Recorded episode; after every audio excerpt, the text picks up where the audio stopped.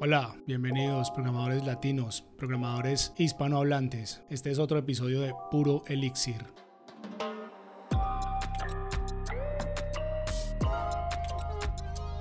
Acá en este show desglosamos el newsletter Elixir Radar de Hugo Barahona y damos una breve introducción a cada uno de los artículos con algunos comentarios también.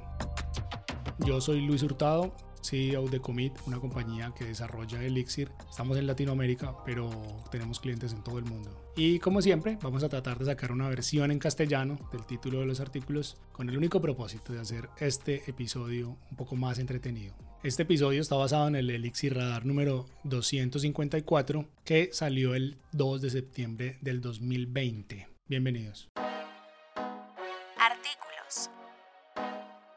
Y nuestro primer artículo se titula Creating Live View Models with Tailwind CSS and Alpine JS, que en español sería como creación de ventanas emergentes Live View usando Tailwind CSS y Alpine JS.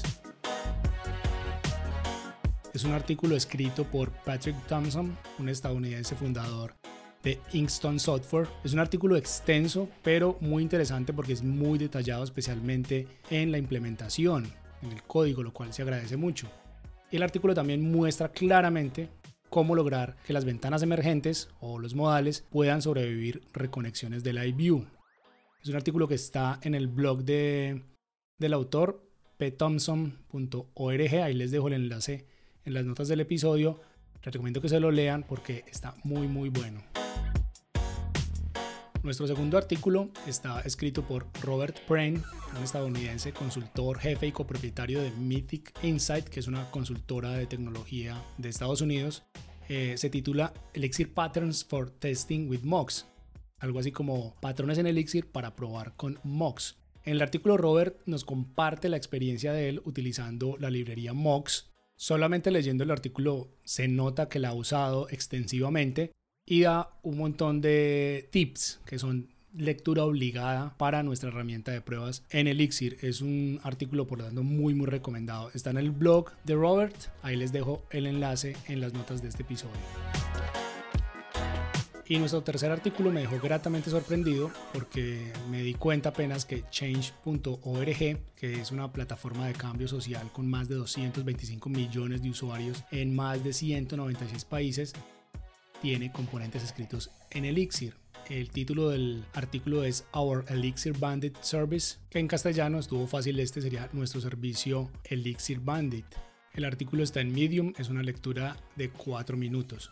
En este artículo, Dimitri Trishtianka, que es un ruso que vive en Canadá, que es ingeniero de software en change.org, nos da un contexto general de la arquitectura de un servicio que ellos llaman Bandit, dentro de change.org. Ese servicio Básicamente lo que hace es mantener como puntuaciones para seleccionar los mensajes más exitosos de cara a los usuarios finales. No son pruebas AB precisamente, pero es algo muy similar. Aunque en el artículo Dimitri no muestra código alguno, que creo que hubiese sido muy importante, sí explica muchas de las decisiones que se tomaron a nivel de arquitectura y también los beneficios y consecuencias de haber tomado esas decisiones. Entonces es un artículo que desde ese punto de vista es bien interesante.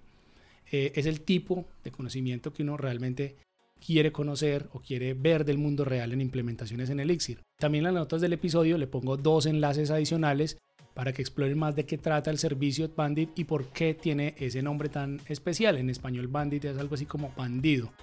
Entonces en las notas del episodio les dejo los enlaces para que entiendan, para que puedan explorar un poco más la teoría detrás de este servicio. Nuestro siguiente artículo se titula Using MGML in Elixir and Phoenix. En castellano sería usando MJML en Elixir y Phoenix.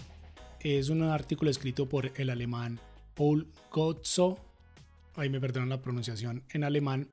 Él es el creador de adoptopos.org, una plataforma para encontrar mantenedores de proyectos open source.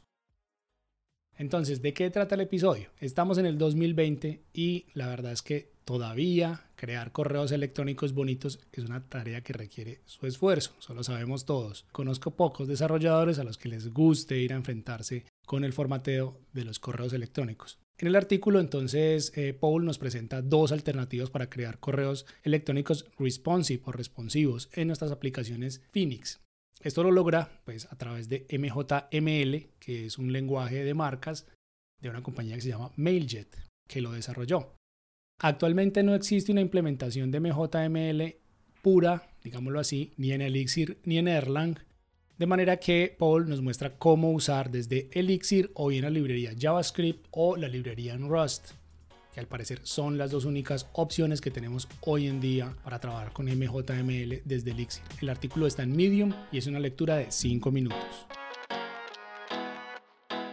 Nuestro siguiente artículo se titula Why and How a Gen Server Stops. ¿Por qué y cómo se detiene un Gen Server? Es escrito por un español, Alex Castaño, de Andorra. Alex es desarrollador de Elixir y Ruby y trabaja en Moodle, un sistema de gestión de aprendizaje en línea gratuito.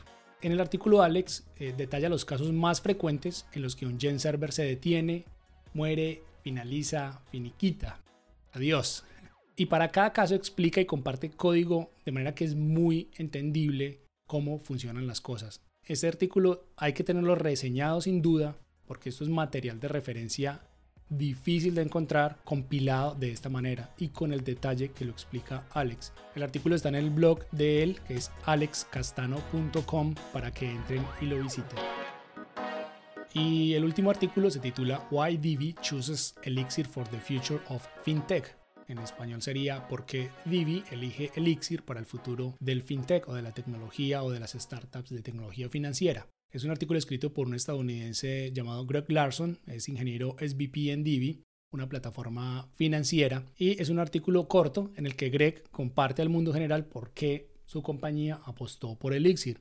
Este es de esos artículos que llama la atención a cualquier persona que tenga un cargo de ingeniería o de gerencia operativa o de tecnología, pero que todavía no esté muy familiarizado con Elixir. Entonces, si de pronto conocen a alguien que tenga un especial interés por conocer tecnologías nuevas y que tenga un cargo de estos, ese es el artículo que le, que le deben compartir. Video. El video de la semana se titula PHX Gen Auth for Phoenix Authentication. En castellano sería algo así como uso de PHX Gen Auth para la autenticación en Phoenix. Es un video publicado por Elixir Casts, que ya nos tiene acostumbrados a videos técnicos de muy alta calidad. Y el video nos presenta el nuevo paquete para manejar la autenticación de nuestros sistemas en Phoenix. El paquete está disponible a partir de Phoenix 1.5 y sin lugar a dudas es algo que de verdad le hacía falta a Phoenix, al menos lo pienso particularmente. Esperaría sin embargo cambios importantes en las futuras versiones de Phoenix a medida que la comunidad empieza a usar el paquete. Entonces, les recomiendo que se lo vean. Es un video corto como todos los de Elixir Cast. Es de 8 minutos nomás, pero hace una muy buena introducción a este nuevo paquete. Eventos. El evento destacado de la semana es el Elixir Brasil, que se llevará a cabo en noviembre 28 y 29. Este sería la tercera edición de Elixir Brasil. Entre los oradores invitados están Bruce Tate y Brooklyn Selenka, fundadora y CTO de Fission.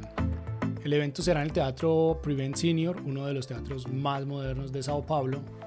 Eso dice mis notas, no he el placer de conocerlo aún. Y el evento tiene algo importante es que se ofrecen descuentos para empresas que lleven 10 o más personas. Así que ahí les dejo el enlace para que vayan y se inscriban. Estos eventos en Latinoamérica sí o sí, pues tenemos que apoyarlos. Y bueno, eso fue todo por este episodio de Puro Elixir. invitamos a todos los desarrolladores de Elixir en Latinoamérica que nos envíen sus artículos, sus videos y promocionen sus eventos acá con nosotros. Es totalmente gratis. También aclarar que el contenido de Puro Elixir está basado en el newsletter Elixir Radar de Hugo Barahona. Hugo autoriza el uso de su contenido como el fundamento para crear este podcast. También aprovecho para hablarles de PodNation, la plataforma que estamos desarrollando en Commit y que va a ser la plataforma de hosting de podcast más inclusiva en el mercado. Los invito a suscribirse en el podcast, a compartirlo con sus amigos, compañeros de trabajo y en sus redes sociales también. Eso es todo por esta semana. Gracias por escucharnos.